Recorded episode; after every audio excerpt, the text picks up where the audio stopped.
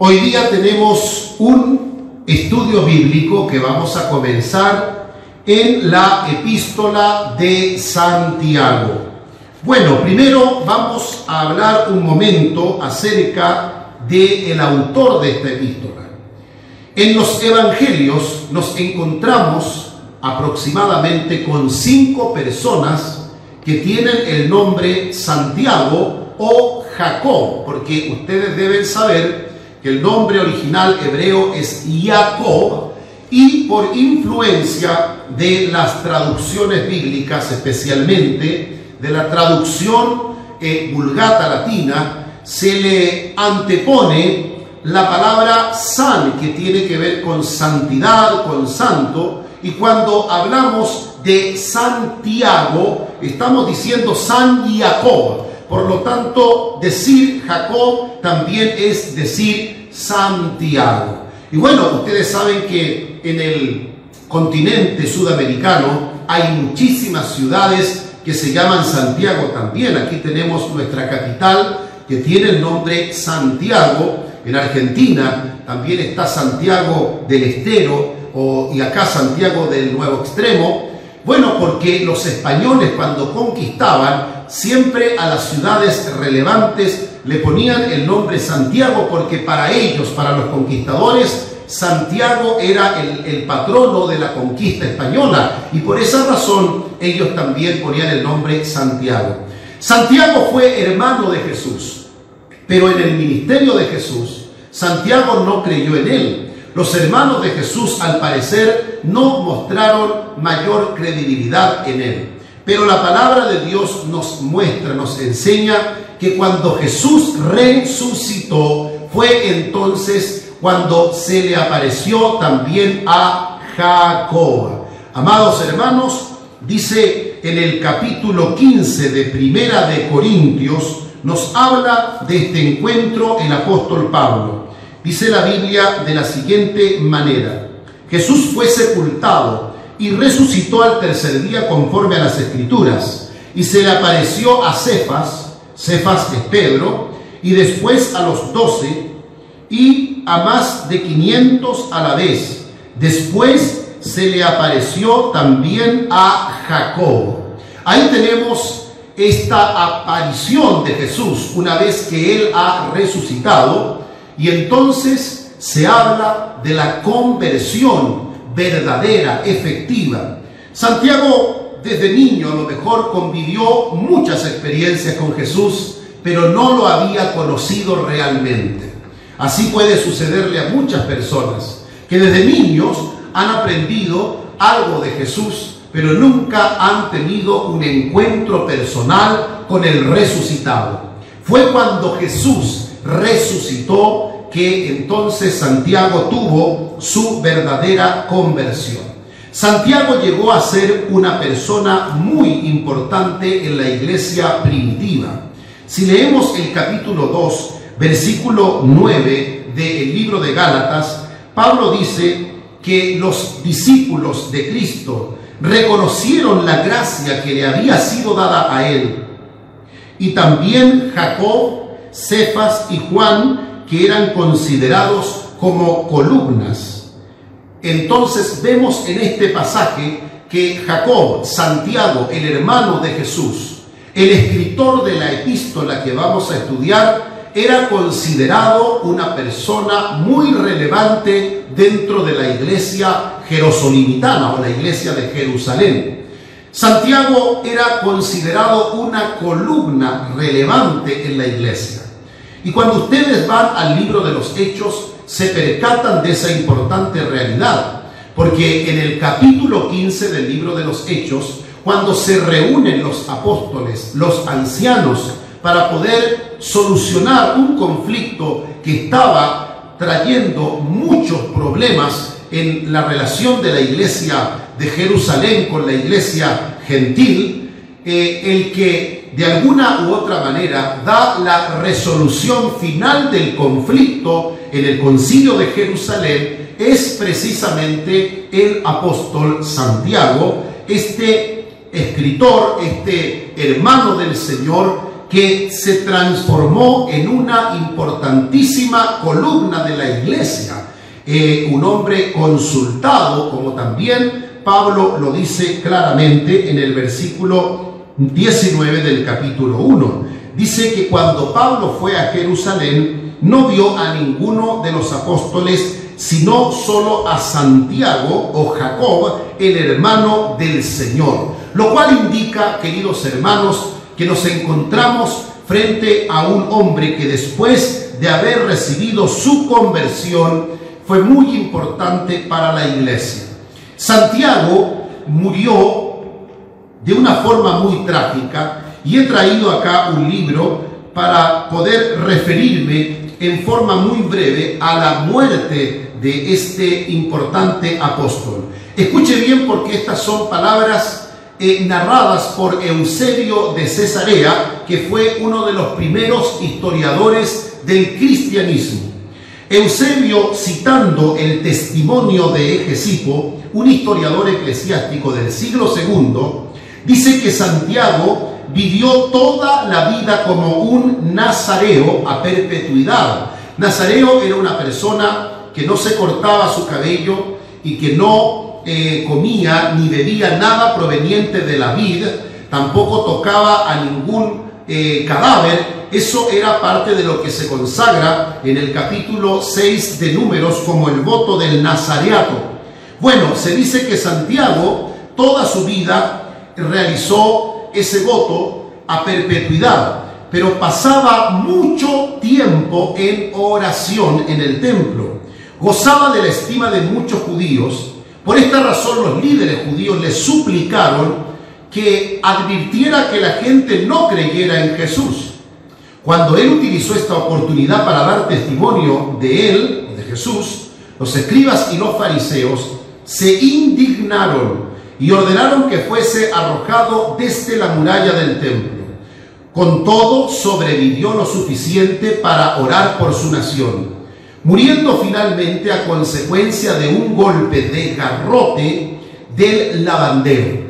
Esta es la forma trágica como muere Santiago. Pero antes de morir, escribió un maravilloso escrito, una epístola considerada la epístola universal, o también se le llaman epístolas católicas, no porque necesariamente tengan una vinculación con la Iglesia Católica, sino porque el concepto católico significa universal. Y por eso las tres columnas de la Iglesia, que fueron Santiago, Pedro y Juan, escriben sus epístolas y a estas siete epístolas, es a saber, a la epístola de Santiago, Pedro y, Judas y Juan, se le llaman las epístolas católicas. Así es que vamos a comenzar a estudiar la primera de esas epístolas católicas o epístolas universales. No te olvides que el concepto católico originalmente significa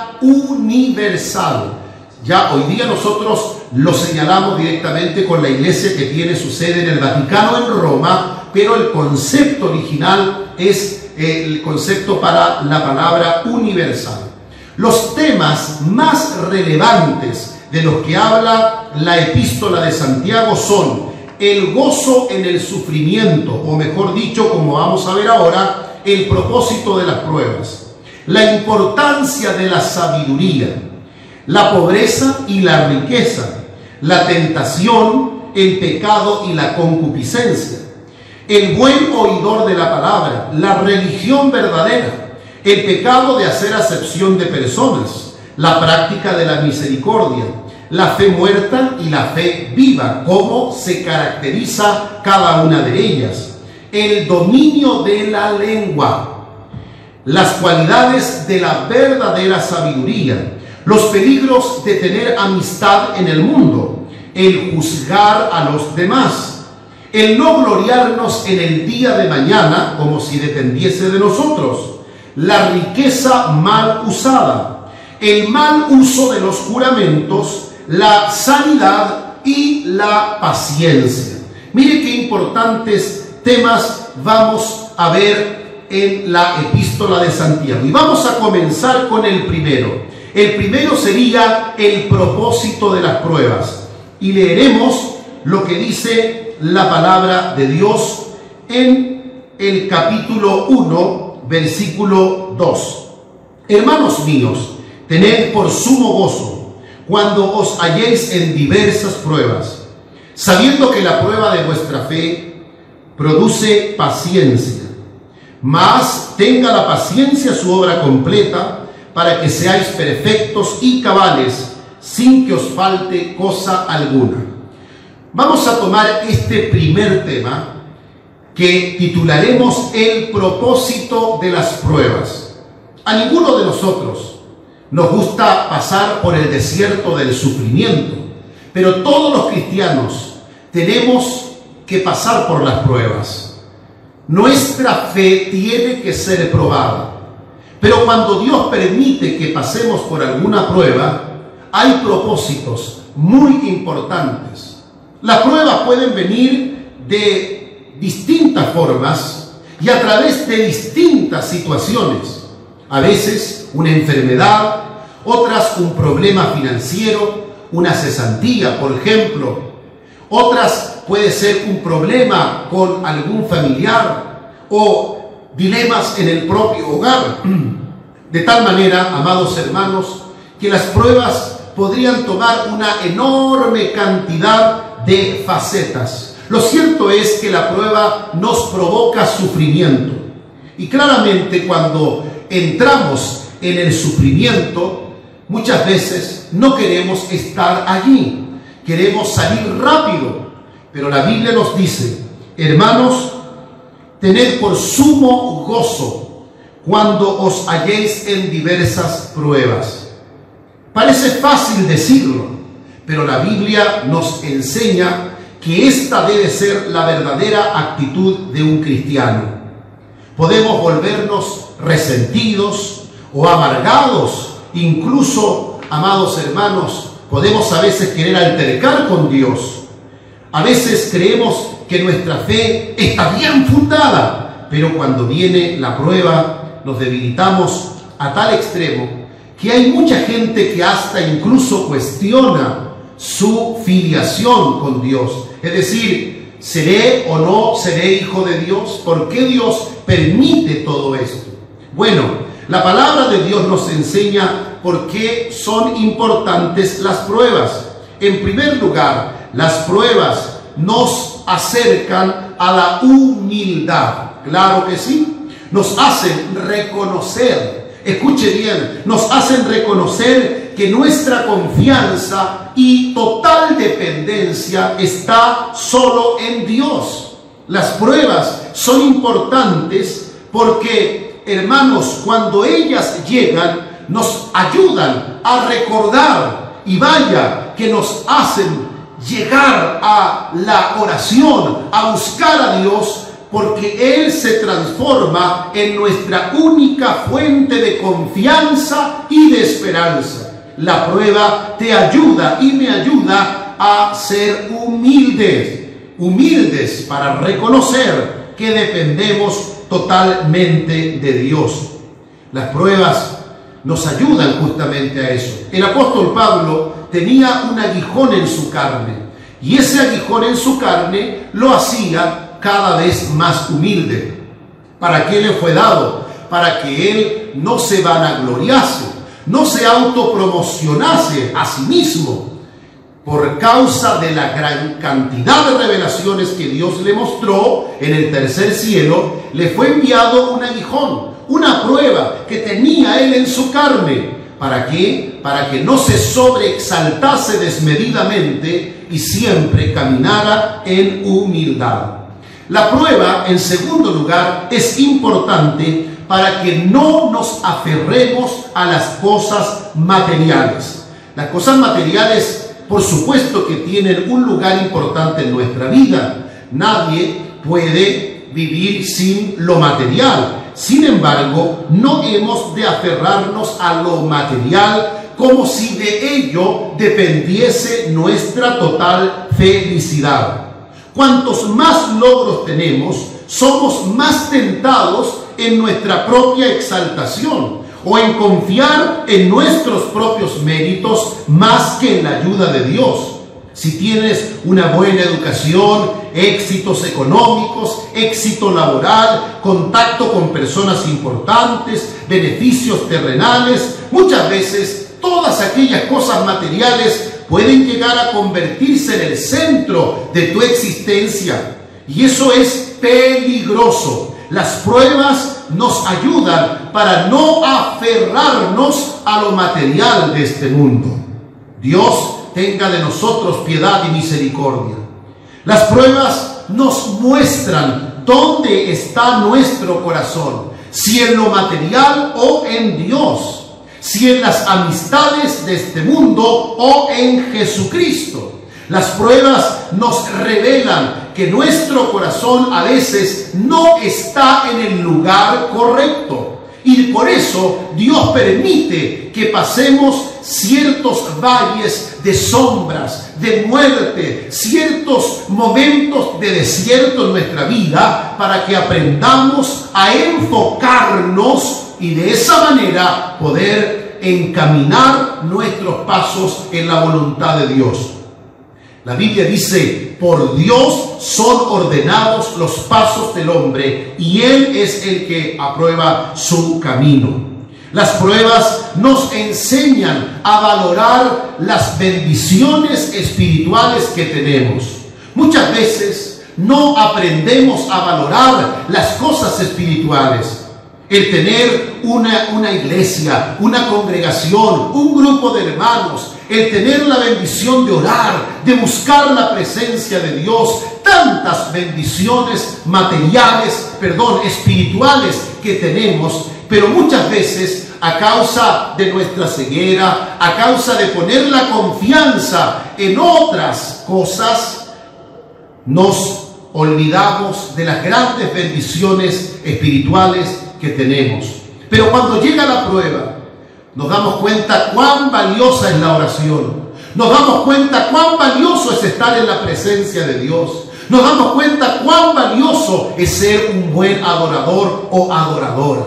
Las pruebas nos ayudan entonces a enfocar nuestra vida y a valorar lo espiritual que Dios nos ha dado.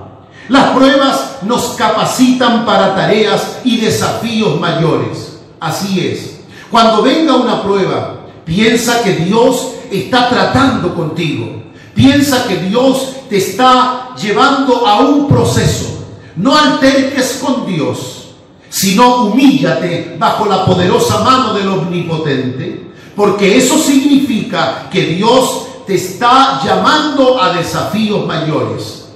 De tal manera que se cumple en nosotros lo que está escrito en Santiago. Tened por sumo gozo cuando os encontréis en diversas pruebas. Finalmente, las pruebas nos capacitan para ayudar también a otros que sufren. Ponga atención a lo que dice el gran apóstol Pablo en el capítulo 1, versículo 3 de la segunda carta a los Corintios. Capítulo 1 dice así,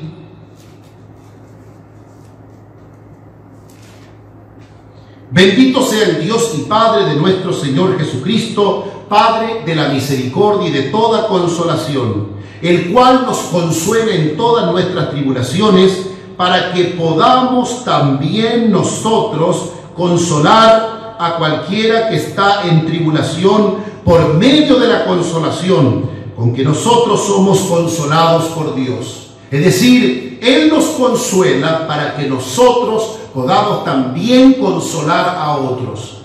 Muchas veces las pruebas tienen también ese propósito. Nos enseña a transitar por esa parte tan difícil llamada desierto. Pero una vez que hemos sido restaurados, una vez que el Señor nos ha dado la victoria y hemos pasado por la experiencia, tenemos el consuelo de parte de Dios en nuestra vida. Y esa experiencia de vida nos ayuda a consolar a otra persona que también está pasando por lo que nosotros en algún momento pasamos. Un importante, un importantísimo propósito de las pruebas es que recibamos ese consuelo divino para también nosotros ayudar a quienes se encuentran pasando por tribulación. De tal manera que las pruebas fortalecen nuestra fe.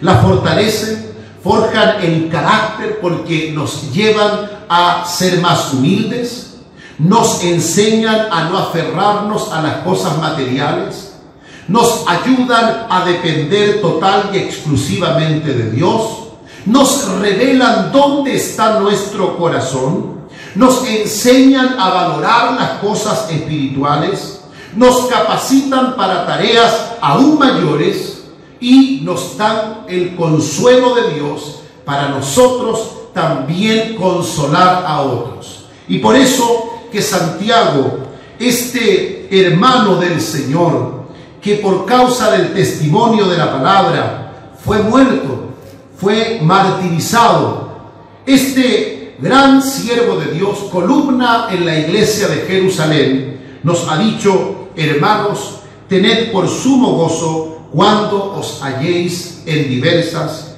pruebas, sabiendo que la prueba de vuestra fe produce paciencia. Por eso, si en este momento estás en algún dolor, en alguna enfermedad, si estás enfermito en tu casa, tú, tu hogar, tu familia, no desesperes. No se te bajen los brazos. Tampoco pienses, pero ¿cómo yo, Señor, si yo soy una persona que te alaba, que te canta, que va a la iglesia, que tiene a toda su familia bajo tu cobertura? No alterques con Dios. Ten por sumo gozo que estés pasando por una prueba, porque esta prueba fortalecerá tu vida espiritual, te enfocará correctamente en los propósitos de Dios. Aprenderás, crecerás y madurarás un poco más. Y Dios te estará preparando para desafíos aún mayores. Y cuando otro sufra lo que tú estás sufriendo, tendrás también la bendición de poder consolar a quien lo necesita. Que esta palabra pueda bendecir tu hogar y tu familia. El primer tema, después de la introducción a la epístola a Santiago que hemos visto, es el propósito de las pruebas. Oremos. Padre eterno, Dios Todopoderoso, Santo de Israel, en esta hora, Señor, te doy gracias por todas tus bendiciones. Gracias por permitirme concluir el primer tema de la epístola de Santiago. Permite que esta enseñanza sea de gran bendición para todos nuestros hermanos y hermanas que van a dedicarse a estudiar la palabra con nosotros. Padre eterno, si alguno de tus hijos estuviese pasando por momentos de aflicción, por el desierto de la prueba, por valles de sombra de muerte, tú estarás con ellos para bendecirles en el glorioso nombre de Jesús. Si tienes alguna petición, te invito a escribirla para que estemos orando por ustedes.